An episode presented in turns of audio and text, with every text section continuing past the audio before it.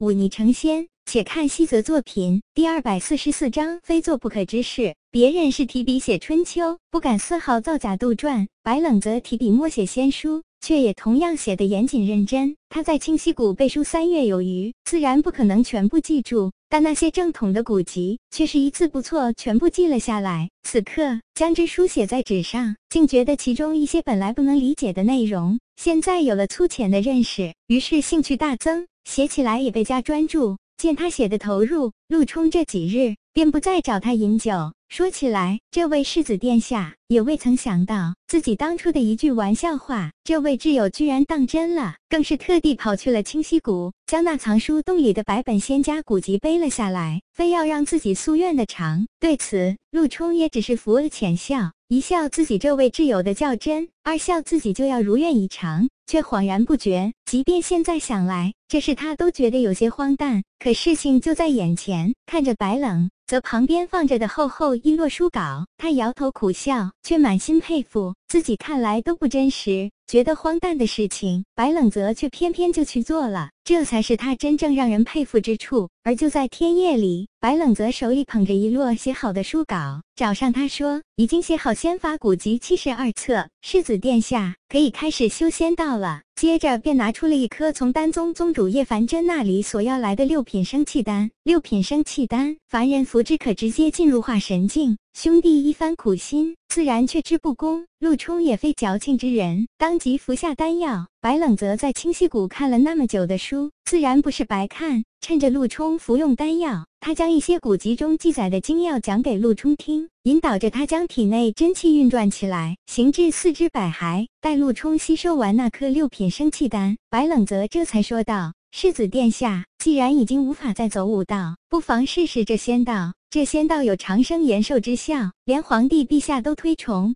万分，想来不会错的。当然，要不要走这道路，尽管随你喜好便好。陆冲睁开眼睛，感受着自己身体的变化，心里惊喜非常。不过，听了白冷泽的话，还是笑笑说道：“仙道虽好，但我却不可能一辈子做个逍遥世子的。总有一天，我要如我父亲一般，挑起这北地大梁。若蛮人再来，我总不能带兵打仗时用仙术吧？”白冷泽眼前一亮，他记起小时候看的古代神话传说，嘴角翘起说道：“也未尝不可啊。”那可不行。陆冲摆了摆手，说道：“江乃兵之胆，而我便是江之胆，哪有缩在后面的道理？你以为我父亲为何被人万般推崇，被兵族奉若神明，便是因为从北元城到大隋止歇镇，他都是身先士卒，冲杀在前，威名是杀出来的，是真刀真枪的搏命厮杀，可不是在后面丢几个高深莫测的法术装神弄鬼。”两人对视一眼，接着便哈哈大笑起来，笑了。一会儿，陆冲开口道：“谢了，你这就见外了。”白冷泽收敛起笑容，看了看东面的天空，说道：“我这趟已经出来了半年时间，算算日子，也该回去了。”陆冲轻叹口气：“那闵仓派就那般好，比我这平津王府还好。”得了吧，白冷泽哈哈大笑，就没见过这么寒酸的王府。别的不说，单单那位瑞王爷在齐州的一处私宅，就胜过你这破地方百倍千倍。陆冲却不以为意，说道：“这里虽然简朴，却胜在住的舒坦。那也不行，闵苍派里还有女子等着我呢。我若回去晚了，可就被别人捷足先登了。七，这里什么样的女人没有？”不说别的，我府中那一对并蒂莲可是对你思念的紧呢。师，这话以后可要少说。白冷则摸了摸头，说道：“你知道的，我可是快有家室的人了。”陆冲吃笑道：“八字还没一撇呢。”白冷则眉毛一挑，早晚会是。两人嬉笑一阵。白冷则看天色已晚，准备起身离开时，陆冲突然开口问了一句：“非走不可，非走不可。”白冷则叹息一声。说道：“有一件事，我准备了两年，若错过了，便又要再等一年时间。我不想等了。”听他这么说，陆冲轻叹一口气：“那一定是大事，需要我帮忙吗？”对我来说是大事。白冷则笑了笑，说道：“有些事总要自己亲手做了才有意义，我怕耽搁的时间太久了，自己会忘了自己当初为何要这么做，那可就大大的不妙了。那你准备好了还没有？”白冷则摇了摇头，随即抬起眼来看着外面的天色，说道：“但有些是总要去做的。告别陆冲，白冷则骑马直奔闵苍派。可蓝山雄关重新被夺回之后，虽然再次准许两国通商，但进出的盘查却明显更严了些。一支普通的商队由南向北而行，几十带着兵刃的护卫押送着五大车货物。大多是丝绸、茶叶这些北元稀缺而又珍贵无比的东西。这商队的东家是一位四十来岁的中年汉子，留着胡须，穿着一身大梁北地最常见的箭袖长衫，看起来颇为利落，却又不失儒雅风度。这中年男子名叫护青郎，家世远。本算不得多么显赫，他乃是金帝护家的次子。护家长子护清远年轻时曾随平津王征战沙场，曾做到偏将，后来受了伤退了下来。护清远本打算转而从商，可他本不善经营之道，做什么赔什么，很快那一笔安家费就被耗尽，只得来投靠了自己弟弟。而他的这个弟弟护青郎原是有名的花花公子，只是年长些后反而沉稳下来。他擅长与人交往，再加上哥哥引荐，这些年仗着哥哥的身份，认识了不少北地的将军贵人，自然也就多了许多门路。有了门路，生意自然好做许多。顾家这才开始真正兴盛起来。顾青郎转脸看了看身边的一位青年男子。微微皱眉，这男子是平州城一位将军托他带往北原的，据说是那位将军的亲戚。只不过他这等常年跑商之人，自然知道其中的龌龊勾当。什么亲戚，搞不好就又是一个去北原探索商道的厨儿，同行相亲，自然让这位护家次子颇